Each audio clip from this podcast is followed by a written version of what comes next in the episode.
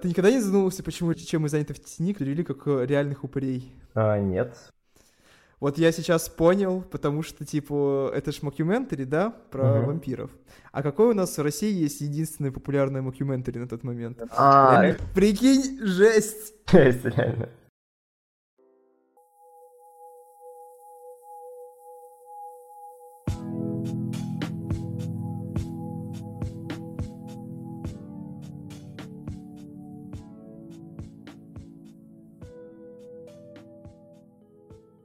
Здравствуйте, всем привет всем, а, с вами подкаст «Посуда», и сегодня самый неожиданный выпуск для подписчиков моего телеграм-канала, как мне кажется, потому что до этого я анонсировал, что это будет выпуск по всей первой киновселенной Марвел, но сегодня мы говорим про Бо Бёрнема.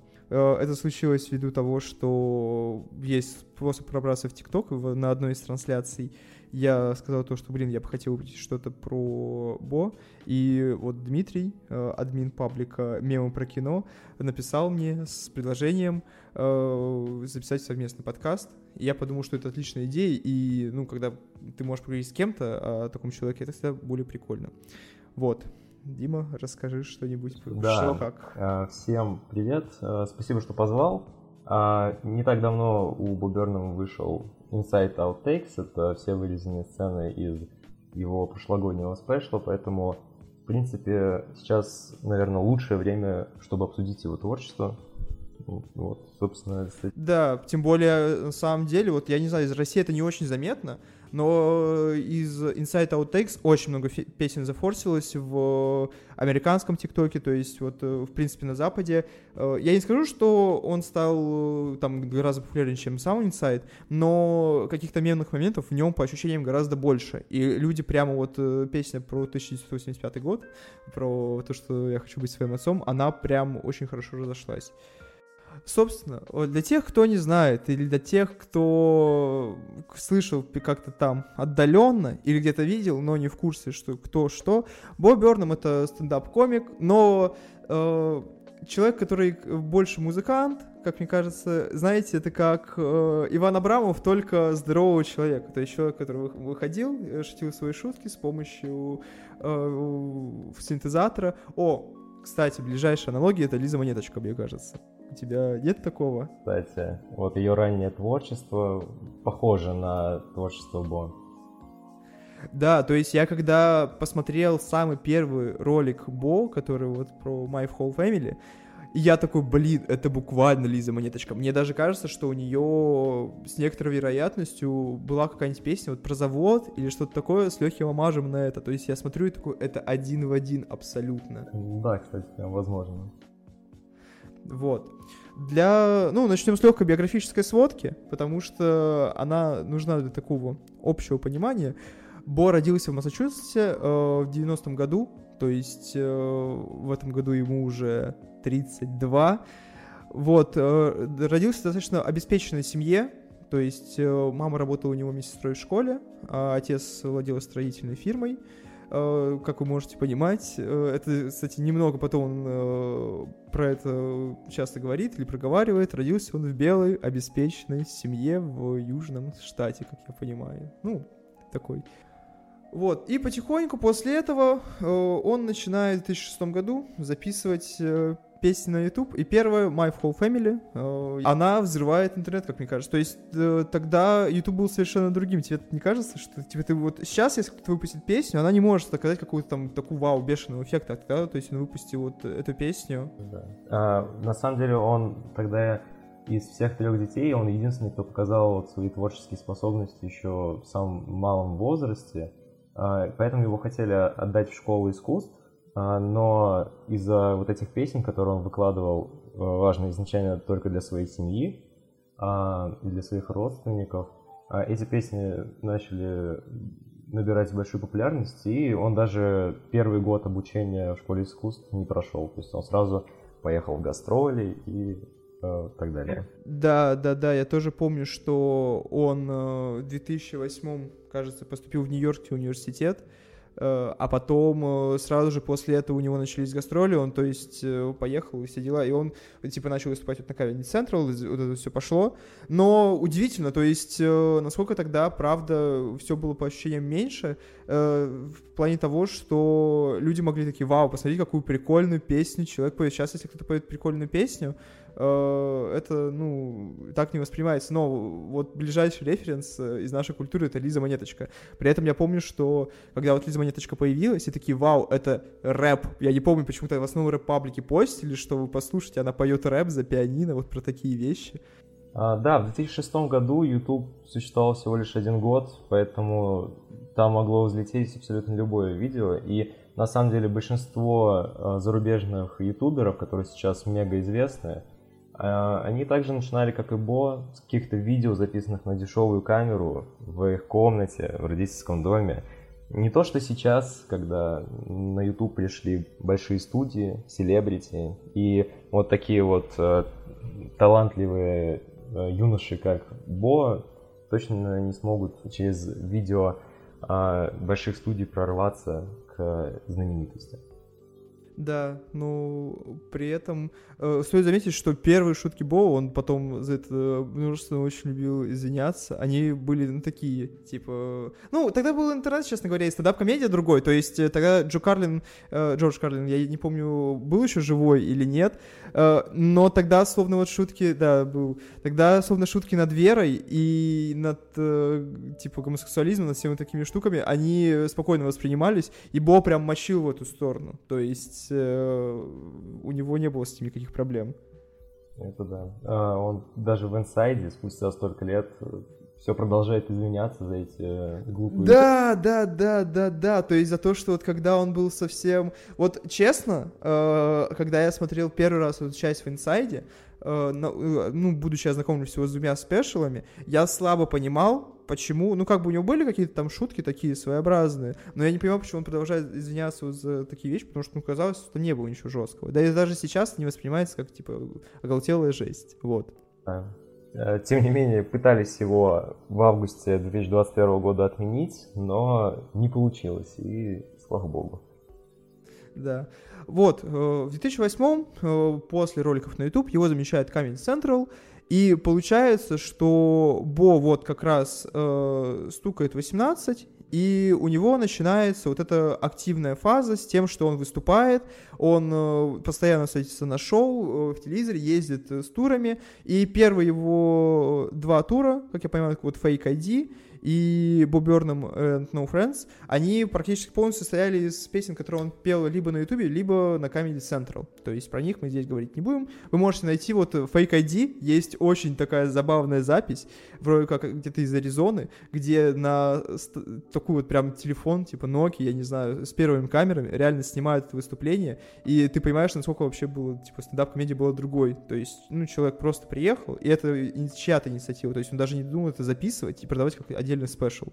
Вот. Э, получается, что сразу после этих э, выступлений э, он потихоньку-потихоньку набирает какую-то популярность. И вот первая точка, на которой мы прям полноценно остановимся, это будет стендап-концерт «What?». А у тебя есть какая-нибудь история, как ты впервые его послушал? А, да, на самом деле она связана, в принципе, как я познакомился с творчеством Бо. Я пару лет назад совершенно случайно наткнулся на а, клип Art is Dead, а, прочитал историю, как он исполнял эту песню.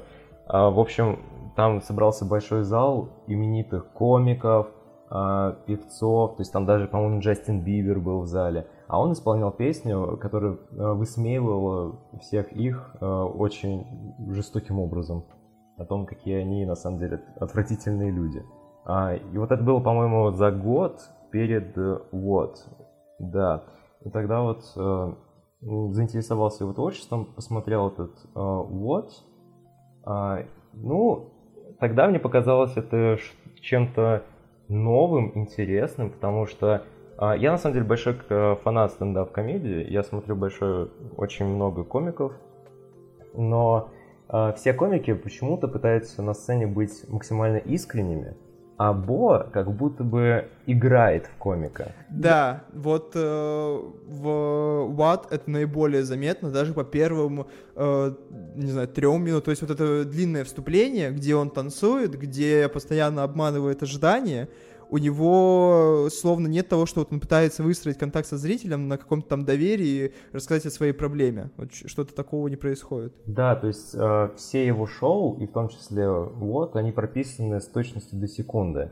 Там э, был вот момент, когда он якобы роняет бутылку воды, что-то шутит про это, а потом играет песню, то, что это все специально было вот я помню, у меня тоже вот была заинтересованность в момент, э, получается, выхода. Вот, мне было не так много лет, э, он вроде как вышел в 13-м, да, в 13-м, э, получается, я посмотрел его где-то в 15 году, то есть мне было лет 12. И я на тот момент я уже плюс-минус смотрел вот каких-то больших комиков, то есть я смотрел какие-то спешл Джимми Карра, Луиси Кея, Карлина, как я говорил вот до этого. И э, я помню, что я смотрел, короче, на физре. Я забывал специально сменку, а у нас был, типа, сдвоенный урок физры, и я забывал сменку, а уходить я не мог, потому что, ну, типа, мне было 12, я не знал, что физру можно прогулять, на самом деле. И я садился на скамейку, и я смотрел, типа, по спешалу просто. Я помню, что вот э, как-то раз на ютубе вот мне попался Бо, и я вот посмотрел это после вот того же Карлина, кажется, и Кара, и я прям удивился, насколько вот темы могут быть, во-первых, э, ну, типа, необычными, скажем так, для стендап-комедии, потому что вот что Карлин, что Кар на тот момент, они базировались на каком-то там черном юморе, знаешь, как это любили называть, и на какими-то шутками, знаешь, что там веруны тупые, ну, типа, окей, классно, что-то такое, то есть вот Э, Джимми Карра с возрастом я вообще очень сильно разлюбил, условно, потому что онлайнера я вот, э, ну, не очень признаю. Но тогда я посмотрел Бо, и я прям очень сильно удивился тому, как это все построено, какие это вообще, э, ну, какое это прямо шоу. То есть это было не на уровне человек выходит на сцену и просто раз, разговаривает с нее, а это было вот прям проработано до мелочей шоу с э, деталями, с э, какими-то вот моментами, которые просто так, э, без подготовки нельзя было бы представить. Да, вот, вот. Э, я тоже плохо отношусь к Джимми Кару, потому что по сути, все его шоу и шоу многих э, комиков ну, до 2010 года нельзя назвать даже творчеством, потому что они просто выходили и провоцировали публику. Они, то есть то, за что сейчас могут тебя отменить, и ты никогда не сможешь от этого отмыться, тогда э, это было наоборот э, поводом э, стать известным человеком. Чтобы на тебя обратили внимание СМИ, и ты просто выходишь и говоришь, типа, аборты хорошо, веруны тупые. Да, то есть было заметно, что, короче, за, за этим стоят э, какие-то еще люди дополнительно. И вот э, вещь, я не знаю, которая может вас э, как-то дополнительно, если вы смотрели фильм, ой, сериал, если вы смотрели сериал «Медведь», э, вот режиссер Кристофер э, Сторер, он работал с Бо практически над всеми его шоу, за исключением Inside. То есть начиная с What, э, Make Happy, восьмой класс, вот это все, они делали практически совместно, то есть где-то он режиссер, как вот в двух спешалах, а где-то он продюсер, как э, был в восьмом классе. То есть э, так или иначе этот человек с, ним связанный. Да, на самом деле вот этот режиссер, я, к сожалению, не помню фамилии, а, он а, отлично подходит для Бо, потому что он не боится экспериментировать. То есть я смотрел а, «Медведь» сериал, и он состоит всего лишь из семи серий, и первые пять — это обычный сериал с сериями по 30 минут, довольно интересным сюжетом, а в последних двух сериях у него просто огромное количество каких-то экспериментов. Например, шестая серия была снята полностью одним дублем. Не так, как 1917, а, а прям по-настоящему. То есть они снимали все одним дублем, а, без катов, без монтажа. Ну и восьмая серия тоже там огромное количество таких сцен, которые а, я бы не смог представить э, в этом сериале а, после первых пяти серий. Так что для Бо Бернама это отличный коллега. Да, вот э, у меня еще вещь, которая вот, мне больше всего запомнилась э, просмотра ВАД, э, она все еще очень хорошо в тот момент расходилась, то есть шоу очень отлично резалось, на фрагменты, которые все равно расходились отдельно по Ютубу. То есть раньше стендап-комедия как работала? У комика был какой-нибудь бит, и он мог э, достаточно неплохо расходиться просто потом в нарезках в роликах. То есть я помню, что вот э, у того же Джим Джеффриса, который вот мне тоже, кажется, слегка изменил э, парадигму стендапа в силу того, что вот он тоже выходил и провоцировал, но он один из первых людей, который смог сделать это в каких-то вот э, непосредственно историях, знаешь. И у него вот отлично расходилась вырезка с тем, как он возил своего больного друга в бордель, а у Бо также отлично расходились песни. То есть там вот про полушарие мозга, я помню, э, вот что-то было подобное. Тогда еще не было ТикТока, тогда еще расходились именно, знаешь, типа целые песни, а не просто фрагменты из них. А, я вот, кстати, думал, что не знаю, про какого стендап-комика ты говоришь, а, я, а вот этот монолог про бордель, да, я слышал, кстати, замечательный. Но ТикТока не было, но был Вайн, а, на котором на этой площадке Боб Берн был очень популярен, на самом деле. Да, я тоже видел даже, вот когда готовился, вырезку типа лучших вайнов Бо Бернама. И я прям такой, стоп, вайны точно было ж такое. Но вот э, сейчас, спустя время, Вайн заполнился мне тем, что там вот э, был такой стереотип, что только черные ребята типа смешные Вайн, все остальные не очень. Да, я, кстати, да. никогда не интересовался Вайном, только если в ТикТоке репостили какие-то видео оттуда, я смотрел. А вот э, когда еще приложение существовало, не пользовался. Поэтому ну, Вайн, блин, честно говоря, мне кажется, большая часть людей, которые живут в России, Вайн запомнился Пашей Микусом. То есть тем, что его всегда били. Я даже не помню контент в Паше Микуса, честно говоря. Я помню, что его просто все ненавидели за формат, типа, блин, 6 секунд, как можно вложить прикол в 6 секунд? В России были популярны скетчи. Это был Эльдар Бродвей, вот. А, Эльдар Бродвей, да, знаю. А Паша Микус, он просто в женщин переодевался и какие-то сексистские шутки рассказывал. Поэтому... Да, да, да, да. Но тем не менее, знаешь, типа, если ты делаешь это в ТикТоке, почему-то ты все равно способен набрать аудиторию, и никто уже на тебя никак не реагирует. А Паша Микус был первым, и он просто солил абсолютно все. Ладно, все кажется, стоит заканчивать кейс про Пашу Микуса очень странно. Да, да, да, да. Типа, рядом с Боберном мы такие, ну, Паша Микус, помните, был такой парень. Вот. Сравнили сначала с Монеточкой, потом с Пашей Микусом. Что будет дальше? С кем мы еще можем сравнить? Да, куда, куда мы пойдем дальше? Ну, мало ли что. Вот, сразу после этого, спустя два года после того, как он сделал What, он сделал Make Happy. То есть, э, вот он, как мне кажется, вот здесь уже было видно, что, э, получается, ты до записи говорил, что э, What он сделал полностью на свои деньги, а Майк видно, что, короче, все увидели, насколько успешно был прошлый тур, и дали ему денег, потому что Майк уже практически нигде нельзя посмотреть, если не прибегать вот к тому, чтобы зайти там условно во ВКонтакте.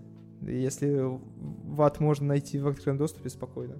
Да, вот Майк по-моему, на Netflix есть, но Netflix в России теперь уже нет, к сожалению. Да, ну, честно, будем честны, мне кажется, навряд ли кто-то из вас э, в первую очередь зашел бы на Netflix, чтобы посмотреть Make Happy. Э, он все еще доступен в группе, как мне кажется, которая вообще позна... э, дала жизнь многим стендап-комикам в России за счет того, что просто познакомил их с комедией. All Stand Up, то есть вот я помню, что все я смотрел абсолютно там, и Бо в том числе. А, да, вот, кстати, меня что удивило, ты говорил, что ты 12 лет уже смотрел Бобби Эрнема. А в 2013 э, Да, а тогда ведь был очень большой форс по Ларину и по вот э, не такусикам, по всей этой штуке. А Ларин очень сильно топил за то, чтобы все смотрели, и также все занимались озвучкой. Кузьма занимался озвучкой, Соколовский занимался. Вот Соколовский озвучивал даже Уат. Правда, это было вообще, мне кажется, абсолютно бессмысленно, потому что у него там минут 10 монолога, которые он не, ну, не поет. Вот, и он озвучил эти 10 минут. Просто все блогеры тогда занимались э, озвучкой стендапа и очень сильно за это топили. Я помню, что вот Кузьма озвучил Шапелла, я посмотрел вот так первую, первую ну, спрашивал Шапелла, и Бо тоже. Потому что казалось, типа, что ну, ты посмотришь, и ты будешь что-то понимать. При этом это не мешало. Знаешь, в России все так работает. Это как э, э подкаст по, по эпизодный клан, где сценаристы сидят, э, говорят, как они любят там э, Кислифо-Бежезинский. Ой, не, не Бежезинский. Э, который снимал вот э, красный, синий, белый. А, вот эти да, вот фильмы. да, да, я понял про кого-то. Угу. Или Кислевского, да. Как они его любят, как они в детстве смотрели там условно как называется, «Птицу-истребитель», вот эти все э, фильмы прикольные артхаусные, а в итоге потом э, выпускают э, ну, типа всякий кринж, э, где они такие М, вставить Моргенштерна в последние пять минут фильма на титры, где ребенок приходит снимать э, зарплату в банк, почему бы и нет. Вот, также было с русскими блогерами, которые такие, ну, стендап, смотрите, а потом ездили в свои стендап-туры. Давай перейдем потихоньку к Make Happy, потому что он вышел в 2015 году, и вот его я э, до пересмотра помнил э, достаточно слабо, потому что я помню, что вот это было прям каким-то таким плюс-минус событием серьезным, э, но тогда это воспринималось слегка э, просто как очередное, короче, шоу Буберна, потому что вот э, комедия была слегка другой, и мерилась не спешалами, а реально турами, то есть человек проехал тур туда-обратно, и он вышел, и тогда вот он не произвел на меня дикого впечатления, честно говоря. Но вот при пересмотре я прям вценил. А, да, Make Happy на самом деле действительно может показаться а, обычным стендапом, который не сильно отличается от его предыдущих работ, если не знать, что происходило а, в голове у Бо в тот момент. Потому что к моменту 2016 а, у Бо начались а, панические атаки во время выступления, и, по сути, Make Happy его заставляли делать через, э, через «не могу» а, уже. То есть ему было проблематично выступать на сцене. Этому полностью посвящена последняя песня в этом спешле, которая была пародией на Кани Веста. Да. Да, да, да, да, да. Вот пародия на Kanye West абсолютно великая. Она идет минут 10, кажется. Но в тот же момент, получается, у Kanye West вот э, еще была стадия Изуса, он еще пока не поменялся, и там просто такая величайшая пародия. Это вот, э, возможно, в некоторый момент это даже больше Kanye West, чем сам Kanye West. Я бы вот так сказал. Ну, да, возможно, кстати. У меня вот э, сложилось на момент просто первого просмотра тогда впечатление, что Бо э, все еще в, в том же самом формате, но я вот не знал про панические атаки, мне казалось, что они обострились как раз э, уже после тура, и из-за этого вот он потом пропал на 6 лет. А что во время того, как он непосредственно делал это шоу происходило, я вот до конца не воспринимал. Ну да, это началось еще раньше, да, поэтому этот э, спешл вообще Бо хотел сделать его последним, то есть к этому отсылает а, заключительная фраза, он говорит а, то, что «надеюсь, вы довольны». То есть, а, по сути, вся философия этого стендапа заключается, заключается в том, что а, Бо просто комик, он просто выходит на сцену и рассказывает шутки. А зрители будут а, смеяться и веселиться лишь один час, но он а, своим юмором никогда не сможет решить их проблемы.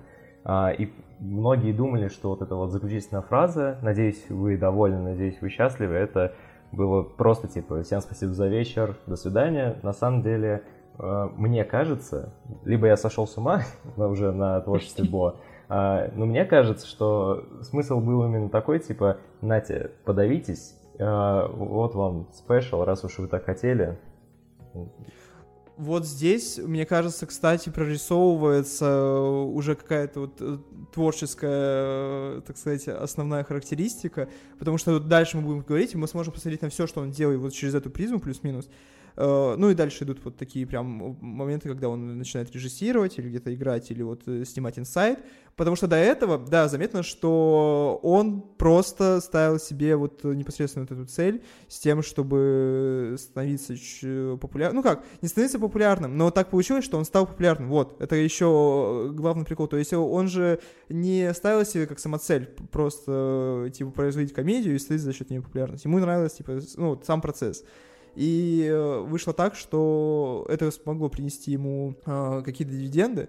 И вот к моменту, когда он снял этот спешл, мне кажется, до него догнало осознание, что, а, оказывается, типа, все, что вот я делаю, начинается вот этот период небольшого творческого кризиса. А, вот ты сказал про процесс, а, то, что ему это больше всего нравится, это очень правильно, потому что я когда вот, э, готовился к подкасту, послушал э, некоторые интервью с ним, и у него спросили, вот э, вы никогда не бываете искренним на сцене, э, но а какой вот настоящий искренний Бо? И он ответил, что вот тот самый настоящий Бо Берном это тот, который сидит уже за монтажом, за э, светом работает. Э, так что, да, ему действительно процесс э, создания картинки намного был важнее и интереснее, нежели чем само шоу. Потому что э, почему-то большое количество людей, э, когда смотрят его спешлы, и вот он там целый час кривляется на сцене, прыгает, что-то поет песни какие-то, они понимают, что это,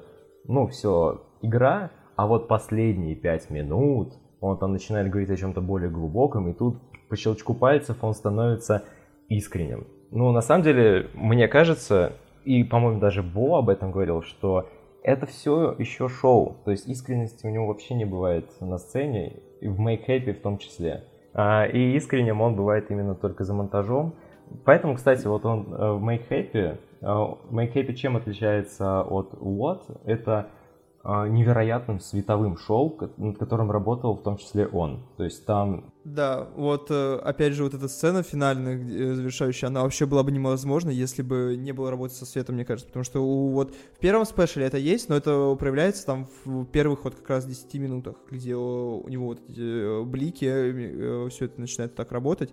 А в Make Happy это достаточно часто, и идет тут масштабирование того, что вот он... Э, да, он даже на сцене тогда шутил, что в некоторых штатах э, США он мог просто свет включать, и все уже были довольны, можно было даже не рассказывать шутки. Мы, кстати, вот с тобой пропустили период сериала. Я, честно признаюсь, что я не успел его посмотреть, который вот э, Зак Стоун должен стать знаменитым. Э, но ты его быстренько посмотрел, можешь э, охарактеризовать его. А, да, я посмотрел сегодня буквально первые две серии. Это режиссерский дебют Бо Бернама. А, он написал сценарий вместе со своим товарищем из колледжа. По сути, сериал, как мне кажется, для 2013 года просто идеальный. Он должен был стать бенгером, потому что... Но его не купил Дисней, да? А, да, его не купил Дисней, к сожалению, но купил MTV, не знаю, что лучше. А, весь сериал...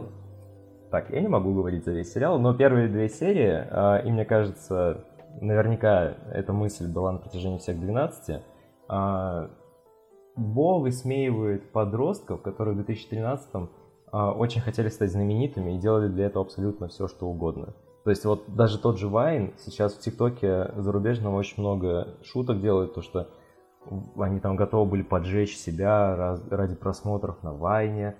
А Зак Стоун это типичный подросток, э, только что закончивший старшую школу, который, у которого совершенно нет никаких талантов. Ну вот он видел по телевидению, видел в своем мобильном телефоне, там такие же бесталантные люди а, просмотры и хочет стать одним из них и творит лютую дичь для этого. Вот, в общем-то, про это сериал. А, снят он в формате реалити-шоу, а, который, кстати, был почему-то популярным в то время. То есть это вот офис. Ну тогда вот пошли вот эти макюментари, да, что офис, э, парки и зоны отдыха. Мне кажется, это вполне э, можно, типа, вот э, объяснить просто тем, что если один, нет, даже два сериала получается, ну вот офис и зоны и парки отдыха так хорошо с этим форматом, типа, пошли, и он достаточно нормально так прижился. Э, даже пошел в реальные пацаны. Да, да, вот я как раз хотел сказать, что даже у нас он прижился и сняли реальных пацанов. А, хочу сказать, что там серии длятся всего... Подожди, подожди, подожди, можно, можно небольшой инсайт? Можно? А, ну, конечно, да, да, да, да. да. В подкасте про Бубернама небольшой инсайт, как вам такое? Э, ты никогда не задумывался, почему реальных упырей перевели как реально... О, это чем мы заняты в тени, как перевели как реальных упырей? А, нет. Вот я сейчас понял, потому что, типа, это ж мокьюментари, да, про uh-huh. вампиров. А какой у нас в России есть единственный популярный мокьюментари на тот момент? А, Прикинь, жесть! Жесть, реально. Ой, кошмар какой. Э, реальные упыри, действительно. Я никогда... Я вот сейчас, мы что-то с тобой про это заговорили, и я прям понял. А, да, а, что я говорил. А, то есть серия в Zack Stone собирается стать популярным, длится всего лишь 20 минут, но такое ощущение, как будто я ТикТок смотрю. То есть а, там какой-то клиповый монтаж, очень быстро меняются события, очень насыщенный э, сериал, поэтому его смотреть так легко, так быстро и интересно. То есть это, вот за этим и кроется талант э, Бобернама, мне кажется. А, он... Вот он очень хорош, да, знаешь, в том, чтобы понимать, как удержать динамику. У него нет моментов, которые ты можешь сказать, что не провисают, или хотя бы минимально заставляют тебя заскучать. По сути, вот, например, вся первая серия это просто про то, как они пошли на похороны какой-то своей бабки. И все, больше сюжета там нет. А, но все равно Бой это срежиссировал так интересно, прям, прям классно. Вот. И получается, что если про Make Happy тебе э, больше нечего сказать, потому что вот у, у меня тоже сложилось впечатление, что вот самая важная история с Make Happy это с тем, что вот у него начинаются панические атаки, и с тем, как вот он делает этот э, непосредственно спешл, и что это типа кромешный ад, а после этого начинается вот э, непосредственно период, где Бог, мне кажется, занимается вещами, которые ему, правда, там супер интересны, и про которые вот можно, да. Короче, сразу после того, как... Э, Бо заявляет о том, что сейчас он отойдет типа от карьеры, все дела, э, он начинает потихоньку выходить из комедии. Э, начинается период, когда он такой, вау, я, я бы снял фильм. И в 2018 году он едет на Санденс и представляет там э, фильм «Восьмой класс», который дистрибьюировала компания А24, а денег на него вроде как дал Netflix, как я понимаю. Вот. Да. И восьмой класс, вот это прямое продолжение идей, о которых мы начали говорить вот на Make Happy, с тем, что человек э, пытается быть тем, кем он не является, делать всех счастливыми, жить вот за этой оболочкой, потому что, ну, это все в контексте того, как э, главная героиня взрослеет, все дела. И мне хочется выделить, вот, э, как мне кажется, самую примечательную часть э, восьмого класса. Это один из немногих э, фильмов, помимо, помимо, ну не знаю, Человека-паука, который передает пубертат вот э, прям как-то супер открыто и без каких-то прикрас. Короче, вот мне кажется, что главную героиню даже не гримировали ни разу. Что-то на таком уровне. Эльза Фишер, она, кстати, в третьем сезоне Барри снималась еще. А, замечательная актриса, которая смогла показать свой потенциал в таком малом возрасте. А, То есть там практически большая часть актеров видно, что они пишут гормонами и цветут, как, как бы, как это называют. Очень странное э, сравнение, но вы понимаете, да. То есть э, там не боятся показать прыщи, что-то вот такое, и какие-то вот напряженные взаимоотношения.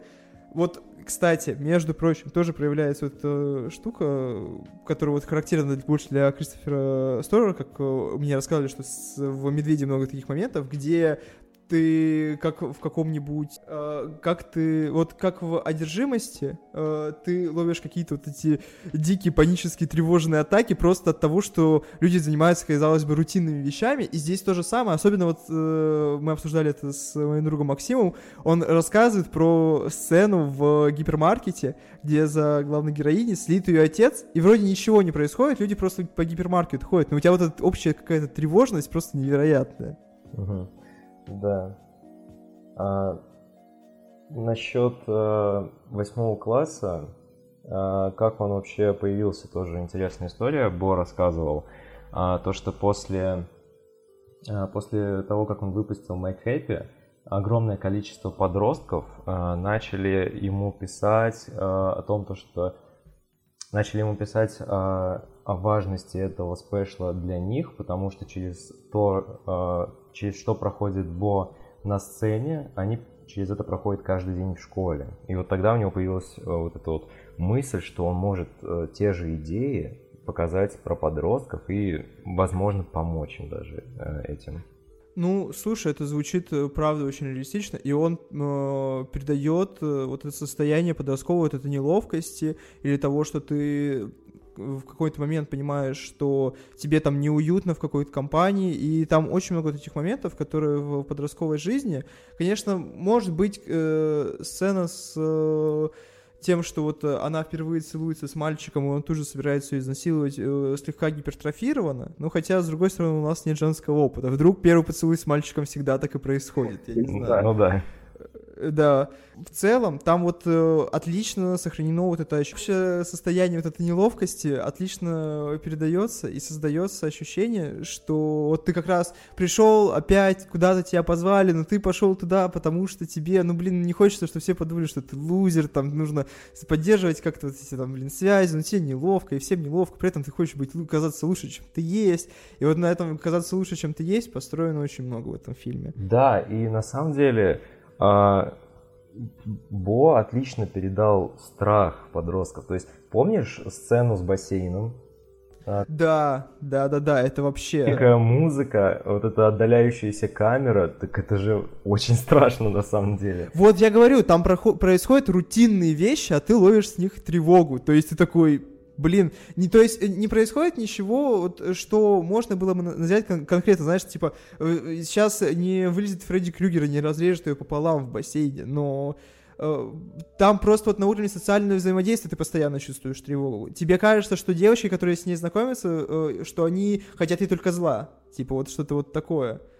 То есть э, у тебя нет ощущения какой-то вот этой безусловной э, безопасности. И это тоже очень много, на самом деле, про то, как быть подростком. То есть у тебя ощущение, что весь мир к тебе враждебен. И это отлично передается вот не за счет проговаривания, что «Вау, меня все ненавидят». Хотя там и не без этого, честно говоря, на уровне взаимоотношений с отцом, потому что э, я не знаю, так это было специально прописано или нет, но главная героиня в некоторые моменты может тебя подбешивать, э, как в любом подростковом кино, где ты смотришь такой, а, блин, у тебя такой отец, он хочет тебе лучшего. Э, и здесь получается, что э, отлично передается это ощущение общей враждебности ко всему, что движется вокруг тебя.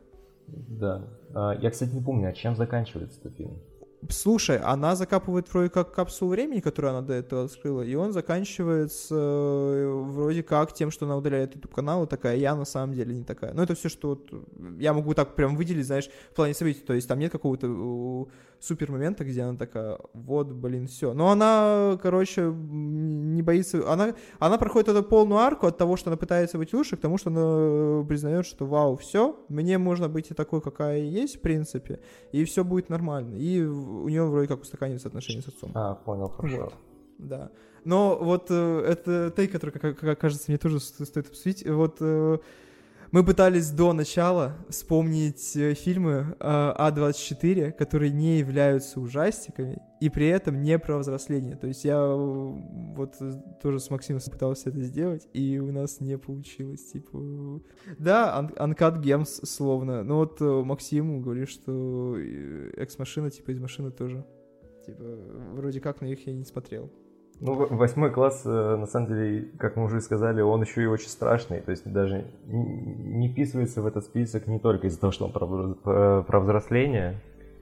Да, он еще и такой прям но при этом, слушай, вот на Западе, как я понимаю, за счет, ну, в, в некоторой степени за счет Sundance, за 24, его приняли очень хорошо, то есть у него были прям отличные оценки вроде как от критиков, на Метакритике, на Rotten Tomatoes, а у нас его, по ощущениям, практически никто не смотрел и никто не любит. То есть вот если говорить про похожую ситуацию с фильмом «Середина 90-х», где тоже э, человек из другой сферы, то есть Джона Хилл, как актер, снимает, э, ну, становится режиссером и снимает плюс-минус э, такую историю про взросление. Э, но вот середину 90-х, по ощущениям, у нас вообще невероятно любят и все ценят, а про восьмой класс практически никто не говорит, и я не видел ни одного человека, который, блин, вот восьмой класс, это прям фильм обязательно к просмотру. Когда не посмотрел, если бы вот не хотел посмотреть, что там сделал Боб Эрнан. Да, то есть у меня вот э, тоже такое ощущение, что если вот не имя режиссера, он словно не очень всплывает. Вот. Но потом случается еще одно очень важное событие. А, Крис Рок заменяет жене. И вы спросите, как это влияет на, типа, Бубернума. Он слегка возвращается в стендап-комедию и делает э, спешл Криса, Бубен, и делает его, между прочим, вот, э, мне кажется, на всех уровнях. Я не смотрел э, часть, ну, полностью не смотрел часть, которая вышла после, э, получается, ну, вот также Outtakes э, были у Криса Рока после выхода спешла. Но он делает тут э, историю про измену э, как альбом Jay-Z, про то, что он изменял Бейонсе. Вот на том же уровне, только на стендапе. То есть ты смотришь и понимаешь, что, блин, это неправильно, но он делает это и раскрывает так, что... Ясно дело, что шутки он не помогал писать, но при этом общая вот эта подача и там планы, вот это все заставляет тебя немножко словно понять Криса Рока. Не оправдать его, но понять что-то вот такое. А, как оператор Бо Берном, я, кстати, не знаю, он учился на него когда-нибудь? Нет, он э, вроде как э, не учился. Насколько я знаю, вот он э, сразу после того, как у него все получилось, он нигде не закончил высшее образование. Да, хорошо. Но он крайне талантливый кинооператор, действительно у него, да, у него очень хорошее понимание того, как применять вот э, крупники или общие планы. То, ну, блин, это лучше всего видно в инсайде, потому что инсайд вот полностью построен э, на, то, на том, как он понимает операторскую работу. Но вот, э, вот в Бубине это тоже супер видно. То есть там есть моменты, где он Крис Року просто вот там условно рука э, и глаза Криса Рока, и он как-то так приближаешься, такой, ну блин, ладно, ты шебутной. Что-то вот такое. У него, вот, кстати, не знаю, уже вышел или выйдет, а, он снял, Бо Бернам снял а, стендап выступление а, комика, который недавно признался в своем гомосексуализме. Тоже, то есть он продолжает свое дело. Но в любом случае он очень хорош в этом, и видно, что ему нравится быть за камерой в том числе, и все нормально.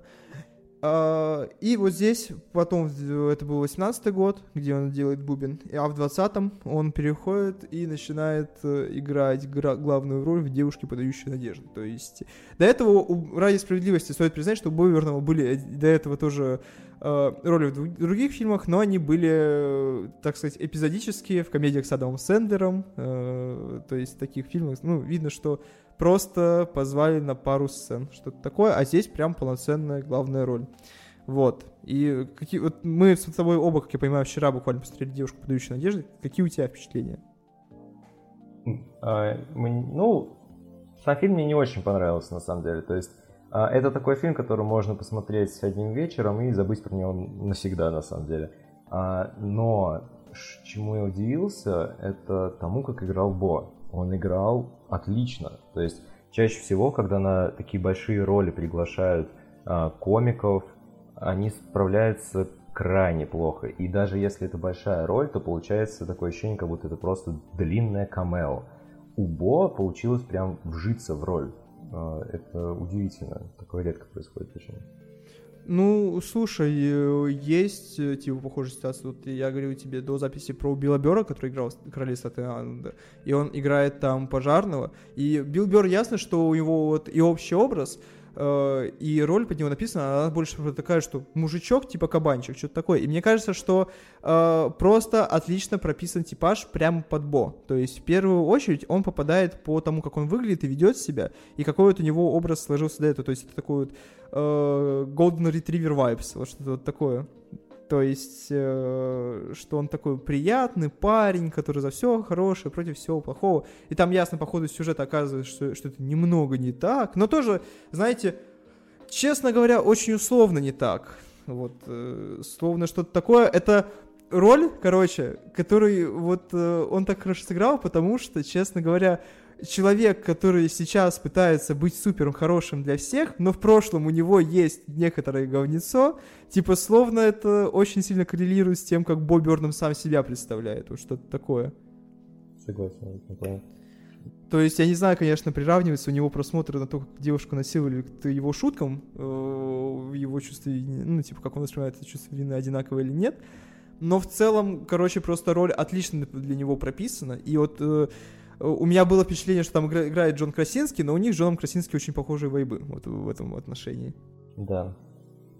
А, ну, в принципе, про этот фильм есть? Да, у меня вот, понимаешь, э, я очень много про него слышал, когда его награждали, вроде как э, на Глобусе или даже на Оскар выдвигали, что-то вот такое. И мне казалось, что, блин, я его пропустил, и значит, там будет что-то вот обязательно прикольно. Но на самом деле он, короче, вот в нем чувствуется даже некоторая дешевизна. Я вот даже так сказал. То есть вот... Абсолютно. Он Да, я бы не сказал, что в нем есть, э, короче, что-то, за что можно зацепиться. И ясно, что вот э, определенная часть аудитории такой фильм может понравиться про злобных э, белых мужиков, которые там радостно живут свою жизнь, при этом делали какие-то гадости. Но вот правда, это фильм на вечер так. Посмотрите, фильм для детского лагеря, я бы вот так это назвал, когда вы в компании смотрите и такие, ну, ладно. Отлично для этого подойдет. Если бы мне сказали, что фильм сняли в 2012 году, я бы даже не, не стал... Да, да, я бы тоже, вот э, реально то же самое ощущение, типа 12 год, ну да, да, смело для 2012 года, о таком никто тогда, наверное, не говорил. Это э, словно, короче, бюджетная версия э, был фильм про девушку, которая в, в вагине, типа, зубы, и она так мс- всем мстила. Вот здесь примерно то же самое, только на уровне она разговаривает со всеми. Вот. Да, а, кстати, там же главную игра... героиню играет э, актриса из «Драйва». Это вот одна из причин, по которой я хотел посмотреть этот фильм. Да, да, да. Слушай, возможно, он может быть женская база, я бы так сказал. Да, да, да, да, согласен. То есть я у своей девушки спросил, типа, ты смотрела, и сказала, что если у нее будет время, пускай она посмотрит и скажет, мне женская база это или нет. Потому что, ну, есть такие определенные вайбы. Ну да. А, ну, наверное, мы потихонечку подбираемся к, да, к главной части подкаста. Будем, ну, потому что инсайт, ну, это вот прямо вещь, которая честно говоря, в определенной мере сделал вот этот период карантина. Я, я не знаю. То есть вот очень э, легко говорить про вещи, которые там просто хорошие, или вещи, которые прям супер плохие. А про вещи, которые вот, ну, честно говоря, настолько хороша, как инсайт, очень сложно говорить, потому что ты будешь прям такой, э, а, блин, ну вы видели, вот это вот все. То есть на уровне эмоций просто будешь это переживать. А, да, еще про него же сказать что-то новое очень трудно, потому что я а, перед тем, как а, мы начали записывать подкаст, я просто вбил в Ютубе инсайт, и там просто десятки, сотни этих киноэссе на несколько часов, где они разбирают каждое движение Бо. Это же просто кошмар. Да, вот в этом еще проблема, понимаешь? Тяжело сказать что-то новое на уровне эмоций и на уровне того, что ты не будешь так же хорош, как люди, которые сказали что-то для тебя. Вот в этом еще главная проблема. У тебя просто нет э, какой-то вот этой базы для того, чтобы просто показать там, знаешь, ты даже, возможно, половину референсов где-то не понял. Да, да, да. Единственное, а, вот я когда в последний раз пересматривал инсайт, а, у меня мысль появилась такая, что Помнишь э, скетч с реакцией на реакцию на реакцию его? Да, да, да, да, да, да. Мне кажется, что примерно так инсайт и работает. То есть, когда он в первый раз реагирует на свою песню, он говорит о каком-то глубинном смысле, о великом подтексте, о том, какая-то важная песня про этого э, интерна. А, а когда второй раз реагирует, он говорит, ну, это я так, претенциозный, тут какую-то фигню несу, просто так, чтобы показаться крутым. И на самом деле я смотрел инсайт раза четыре, если не пять. А, и с каждым перепросмотром я каждый раз думаю, вау, так тут ничего такого. В плане... Вот, да, в этом еще, знаешь, типа, он не пытается с тобой заигрывать. Он Э, не пытается быть вот в этот момент, знаешь, он про полностью про прожил вот эту штуку и полностью отрефлектировал, и здесь он уже не пытается показаться чем-то там возвышенным или не для всех, он просто такой, ну да. Типа, да, это не Николас Виндинг Рефан все-таки. Да-да-да-да-да. Блин, почему? хотя там тоже, знаешь, типа есть не он, но он, блин, там не в крови. Странно. А, и молчит он там тоже часто довольно. Да, там вот э, есть моменты, где э, вот какое-то вот молчание. И, блин, у него там еще камео Райана Гослинга, кстати, было. Ты не заметил? Нет? Ну, точно где-то было. Ну да, он когда снимался в «Девушка, подающая надежды», познакомился с главной актрисой и через нее с Райаном Гослингом. Да, да, да, да, да. И там э, в 25-м кадром на одну миллисекунду есть.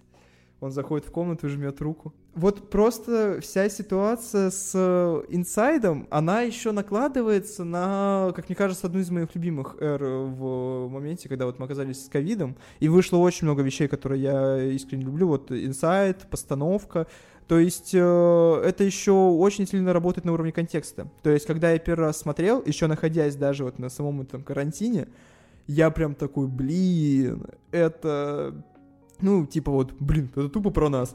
Э, а сейчас, спустя время, э, я смотрю и понимаю, что это вот чисто в технической части очень круто. То есть человек просто заперся, купил себе камеру, кучу техники, обложился этим и выпустил вот такое. Ему ну, ничего делать не нужно было, кроме как, ну, типа, вот собственного ресурса. Он не использовал никаких дополнительных вещей, кроме того, что вот у него было.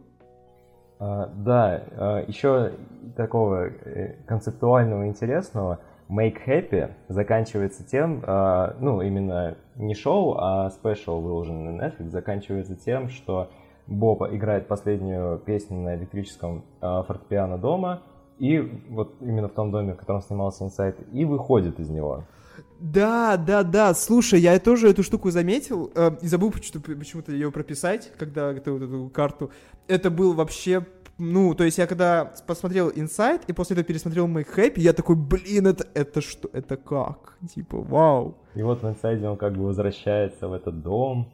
А, хочу, кстати, сразу сказать, а, я почему-то жил с розовыми очками все это время. Я думал то, что Бо действительно до сих пор живет в этом маленьком доме, там 30 квадратных метров, но это не так. А, да, и по сути получается, что этот дом, ну вот опять, а, схожу с ума, ухожу в эти глубинные смыслы, но мне кажется, этот дом символизирует какое-то проклятие для Бо. То есть вот он только избавился от этого проклятия э, и вышел из этого дома, где ему нужно постоянно работать на публику, от которой он уже устал. И тут он возвращается, и опять нужно все это делать, опять работать, опять снимать спешл. Вот, поэтому и из этого проклятия в итоге он так и не выбирается в конце. Да, в конце он так там э, и остается. Мне интересно, куда он сможет это продолжить, если он выпустит еще один спешл. Э, но вот просто у меня при э, всех этих просмотрах я заметил, э, честно говоря, такую тенденцию, что юмор Бо не поменялся, но поменялся, короче, э, контекст в плане того, что э, вот он еще, условно, эру до Рика и Морти очень любил реконструировать собственные шутки и собственные, типа, вот какие-то тейки и самого себя.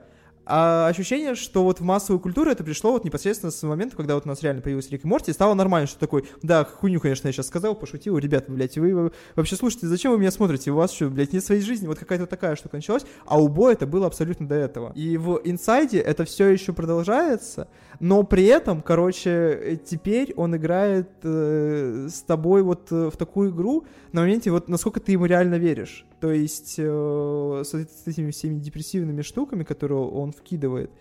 И было немного, короче... Ну, вот при первом просмотре ты однозначно веришь, такой, блин, человек глубочайшей депрессии, типа, все дела. А, кажется, что это прям супер искренне какая-то высказывание, а потом ты понимаешь, что это, короче, уже э, высказывание, возможно, слегка постфактум, и просто, конечно, шутки были написаны для этого, но в данный момент он не супер страдает, и вот, короче, на, на, на Outtakes ты прямо видишь, что это был прям полноценный Э, рабочий момент. Ну, то есть он прям реально там работал. То есть где он спокойно записывает песню про то, что душераздирающая вот эта невероятная ситуация, потом спокойно берет, откладывает это все и продолжает заниматься своими делами. Типа вот, вот такое вот.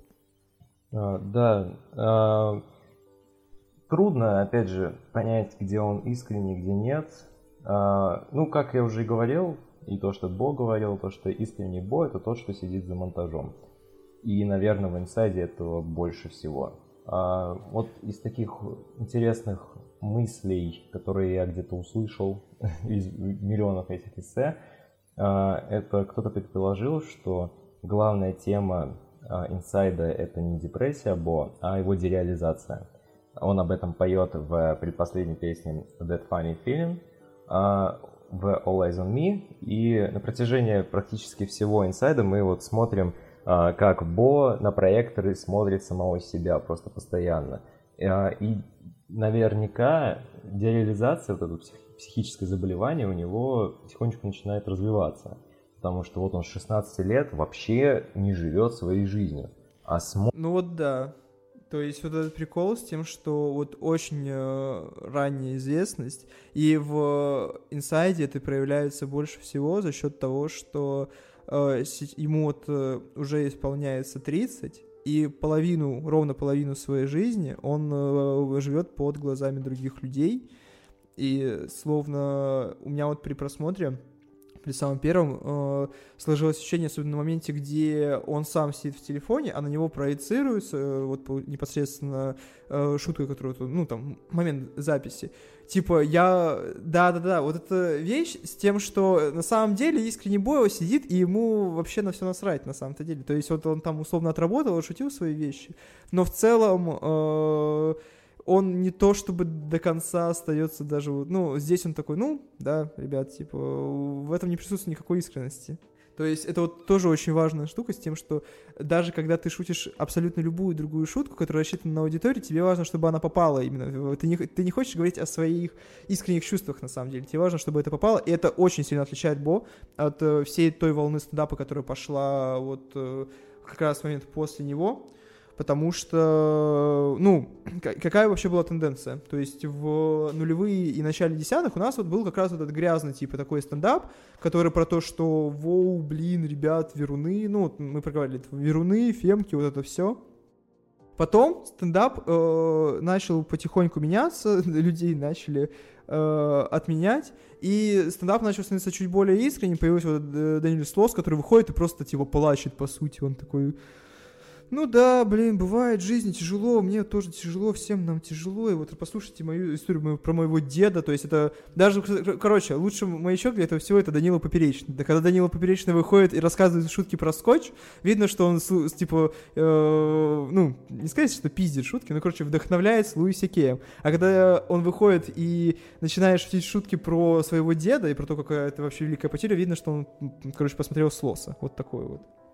Вот это искренность мне на самом деле не нравится во всех стендапах, которые сейчас выходят. Ну, точнее, фейковая искренность. То есть, знаешь, вот есть комик Андрей Айропетов, а, который да, да, да. вообще плачет на сцене. Не знаю, мне это... Блин, я надеюсь, у них будет интервью с Солодниковым, где они будут просто по очереди плакать, знаешь, типа, и курить. Да. А, Дима Коваль тоже самое, кстати. А, а вот Бо, мы, кстати, не, не упомянули про его первый спешл Words, Words, Words. Там а, особо да, да, да. сказать нечего на самом деле. Но а, декорации важные имеют значение, потому что а, на стене сзади Бо были написаны абсолютно все шутки. То есть можно было прочитать их, пока он выступает. А, это как бы вот еще раз показывает, что никакой искренности, ребята. Тут все... Ну да, он словно деконструирует, знаешь, образ комика полностью на собственном примере. Что комик на самом деле человек, не который говорит, э, ну, который будет рассказывать о своих проблемах, а он будет говорить о ваших проблемах для вас, чтобы вы это немножко пережили, да сам за это деньги лутать. Вот так. Но при этом, кстати, вот э, мы так с тобой прямо хвалим, э, ну, типа, знаешь, ясно дело, что такую вещь не, невозможно не хвалить, но нужно отметить, короче, общую тенденцию. Вот э, Бо очень сильно, в отличие от, э, ну, комиков, так сказать, старой закалки, условно, там, Джимми Карра, Шапелла, не знаю, ну, Луиси Кея получилось отменить. Но Бо, короче, словно играет вот в эту игру с отменой, и он о, очень сильно... Ну, блин, я не люблю говорить, знаешь, там штука типа пихает повесточку или что-то вот такое, потому что, ну... Ну, короче, он условно испытывает вот это чувство вины, э, стыдится все, что он делал до этого, и вот левые взгляды иногда, короче, вот он ставит как одну из важных частей, короче, своего образа за последнее время, скажем вот так. То есть вот и та же «Девушка, подающая надежда» — это прямо вот такой фильм про то, что белые цисгендерные мужчины ужасны. И вот и в «Инсайде» есть тоже похожие вот мотивы. Хотя, с другой стороны, он там их в определенный момент деконструирует, но тоже непонятно где, что и как. Да, ну, на самом деле все еще непонятно, искренне это или нет, а, или это все тоже какая-то игра, шутки, Потому что про белых мужчин-то он поет еще с момента «What», вот. Ну и мне кажется, в контексте разговора про вот инсайт можно говорить про э, out, outtakes. Вот. Потому что это уже такой небольшой бэкграунд с тем, как происходила работа, с тем, как э, ставили сцены и с песнями, которые не вошли. И вот э, по ощущениям, я понимаю, короче, какие песни вот не вошли и почему, потому что не везде визуальное решение, допустим, можно было бы сочетать. То есть я помню, что это не ты меня на эфире спрашивал про этот как называется, Э, да, да, да. И вот я же прям на эфире понял, что э, это выглядит вот один в один как э, All on Me. То есть вот, э, то есть там все решено то же самое, только свет другой. Причем он э, смонтировал так, то, что он там вот в The Future э, отводит взгляд, переводит его на камеру, и там сцены из All Eyes on Me, и они идентичные практически. Да, я понимаю, что, короче, возможно, когда вот он допиливал, он понимал, что, ну, это будет выглядеть как вот самый повтор, который, ну, не особо будет нужен в данной ситуации. И при этом там вот еще есть uh, five, seven years, eight, eight years, э, песня про расставание. Five years, да, а, что я приписала. Вот, five years, и он решен реально просто как uh, этот uh, скетч с SNL. Ну, то есть там вот э, немножко Паши Микусом с тем, что женщина, у нее там э, полотенце в виде волос, вот это все. И сама песня по себе достаточно хорошая и уморительная, но визуализация у нее, правда, слегка такая хромала. И ты в большей части видишь, типа, почему, что идет не так. Ну да, если бы он ее вставил и в The Future вставил бы, то уже создавалось ощущение, что это не полноценный фильм, а просто нарезка каких-то скетчей, э, песен, которые он снимал на протяжении там, года. Да, но вот зато он смог их выпустить после этого. И э, все пошло более... Кстати, я удивлен, что вот самую успешную, получается, песню с альбомом, которого 1985, он даже экранизировать не стал. То есть он, видимо, ее придумал, и потом такой, ну, это, видимо, даже не заслуживает прям супер моего внимания. Там была сцена, где он э, в аутейк... Напевает ее. Он напевает ее, и я, и я когда листал альбом, ну, у меня Spotify нет, когда я листал альбом, а, выложенный в Spotify, я вижу 1985, думаю, и зачем он это вставил, там вот эти 5 секунд песни.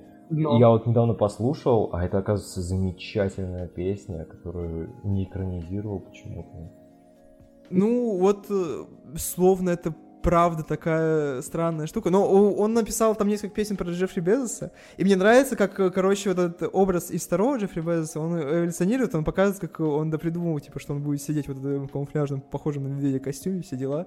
И это прям, да, Получается, что э, правда, вот э, эти бэкграунды создают для тебя впечатление, что это не просто человек, который там пострадал, а то есть тоже очень важно, что это не просто человек, который там э, пострадал, помучился, а потом э, родил э, типа спешл, и все его по спинке похлопали, сказали, блин, какой ты молодец, конечно, нам, нам так этого не хватало, а что это прям целенаправленная большая работа, типа, и человек, ну, там когда-то давно, возможно, пострадал, а потом э, начал с этим работать и сделал из этого успешный успех.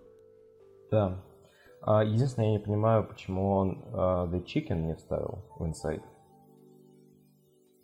Слушай, а вот, честно говоря, вот все очень хвалят The Chicken, ты не первый человек, кто мне, кто говорит, что вот, вот The Chicken, это, конечно, вообще вау, а мне The Chicken не очень понравился, то есть я прям такой, ну, э, возможно, опять же, из побуждения к динамике, потому что у него э, по ощущениям, где-то ближе к концу количество таких лиричных, спокойных песня начинает перевешивать. И э, если бы он ставил еще за Чикен, было бы... А, ну да, кстати. А, действительно. Вот uh, Welcome to the Internet — это, наверное, самая главная песня в Inside. Да, вот, между прочим, нужно еще вернуться к тому, что, по сути, инсайт он опять начал выкладывать на YouTube, и его практически полностью можно найти вот разрезанным, и спокойно никто не банит. Угу, да. А, ну и вот в этой песне он, по сути, поет про себя, наверное, мне кажется. А, а, ну, или про себя, если бы он начал карьеру 16-летним сегодня, вот в этом отвратительнейшем интернете. Да, да, да, да. То есть там вот прикольно, что мы обсуждали это в самом начале, насколько YouTube отличался, и он правда вспоминает о том, как выглядел YouTube, когда он только начинал, и насколько это было совершенно другое место. Ведь тогда еще можно было помыслить, что ты можешь выкладывать в интернет что-то для семейного блога, то есть место, где, блин, все люди в мире могут найти, а ты такой, мой семейный блог, моя семья, это увидит только они, потому что, ну, они будут это смотреть, никому другому это не будет интересно, и вообще здесь не так много людей. Да, поэтому... И у него была, кстати, в 2012, по-моему, тоже для uh, Comedy Central песня Welcome to the YouTube. И, ну вот, э, песня про интернет uh, продолжает эту же тему, только теперь все еще хуже, чем тогда, потому что в той песне он пел про то, как YouTube потихонечку становится вот этим телевизором новым, а в интернете, вот Welcome to the Internet, а, уже все еще хуже, чем было тогда. Да. Мне еще нравится, что отражается это еще за счет написания динамики песни. То есть вот скорость э, сегодняшнего интернета и наличие там каких-то этих э, картинок, э, всего такого передается за счет того, что ну, он очень быстро начинает про это петь, рассказывать, а когда он потихоньку возвращается, песня становится, ну, там даже BPM, BPM замедляется, и она становится такой, как вот, типа, словно ты реально читаешь форум, то есть у тебя скорость восприятия информации совершенно другая. И да, вообще, на самом деле, вот мне кажется, про Insight можно хоть э, про каждую песню сидеть и начать разбирать, начиная вот э, с образа вот деконструкции вот на уровне какого-нибудь сока, где он сидит, и что, кстати, очень, очень, очень забавно, что вот сок, вот это вот шоу, а, а дальше следующий фильм, который вот у него запланирован, это «Улица Сезам», где, по сути, то, тоже куклы на руке. Надеюсь, что э, там будет что-то подобное. Вот.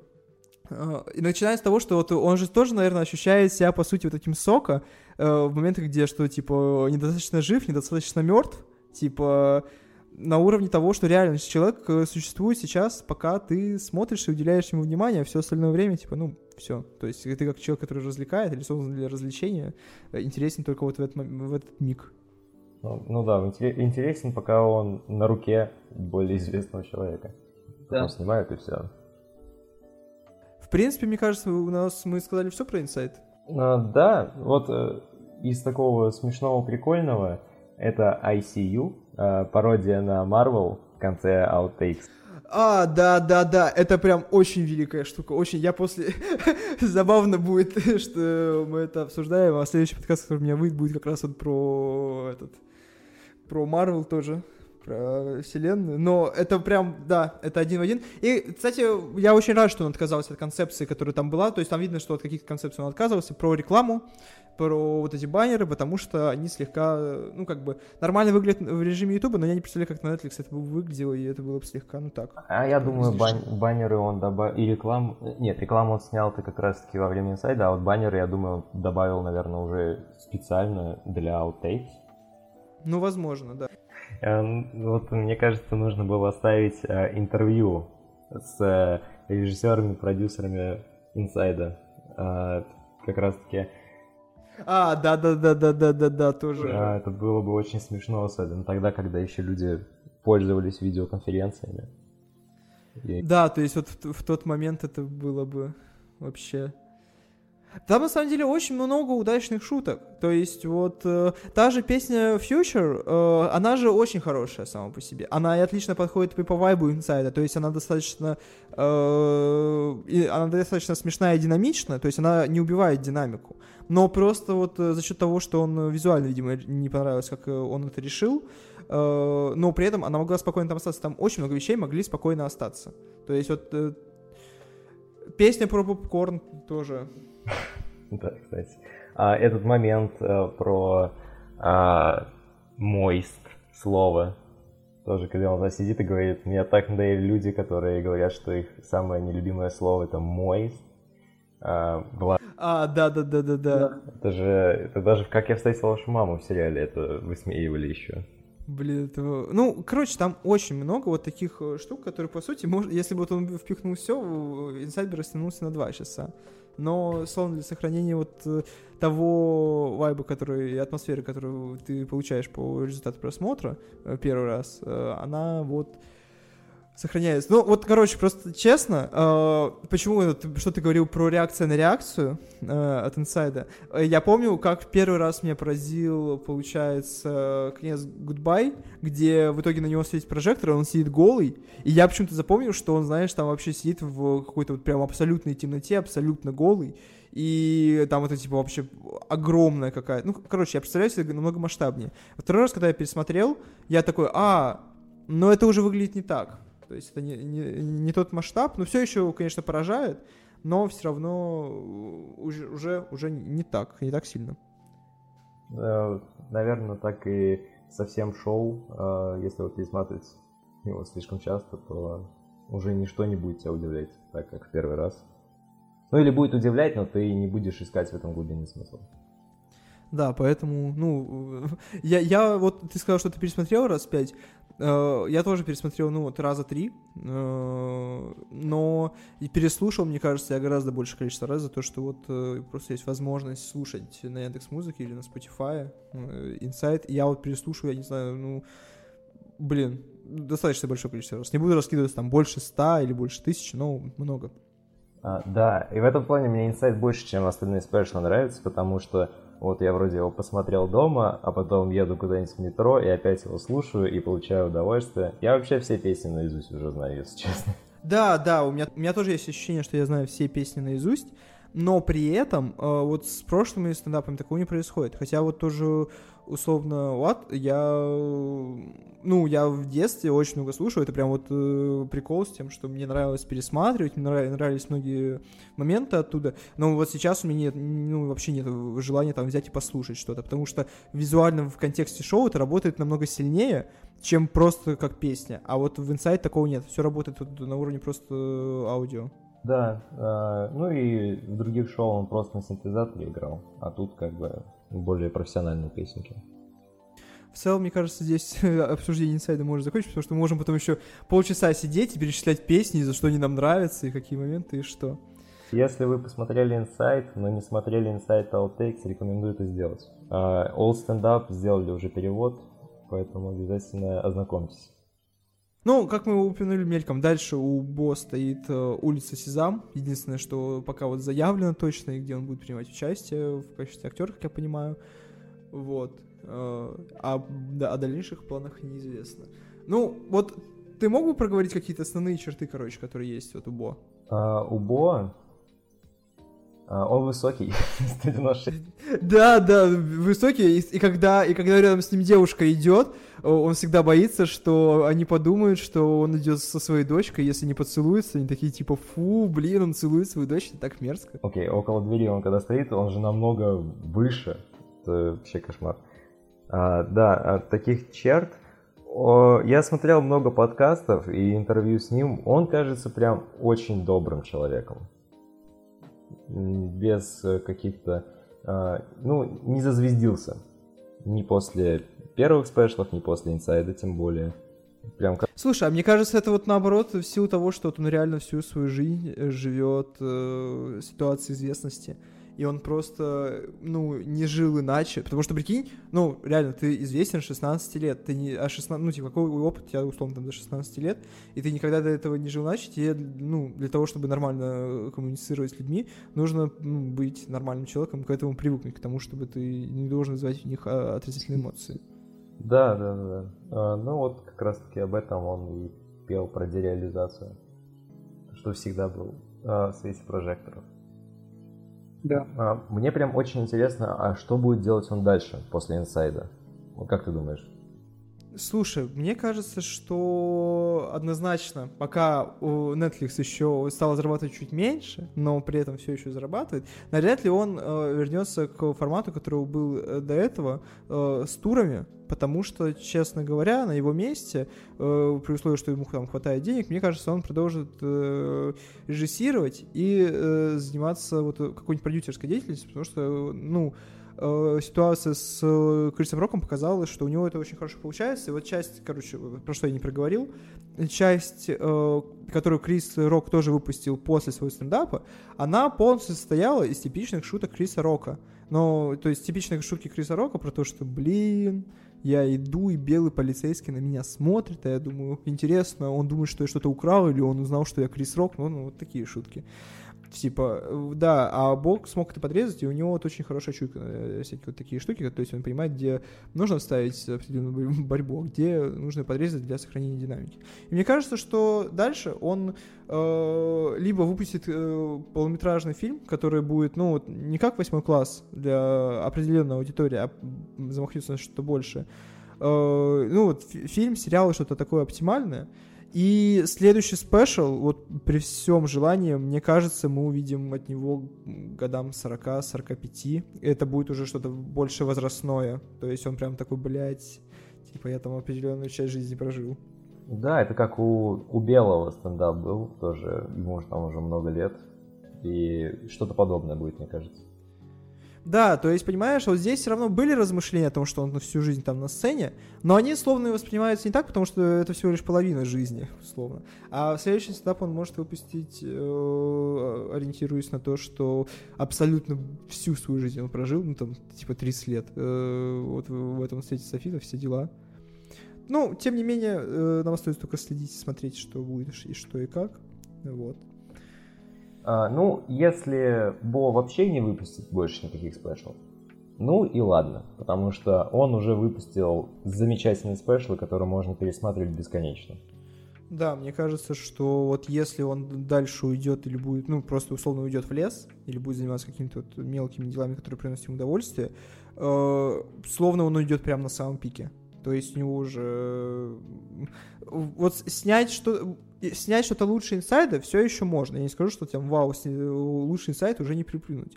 Но при этом, если он уйдет, это все равно будет очень высокая точка. Да. А, вот. Ну, в принципе, наверное...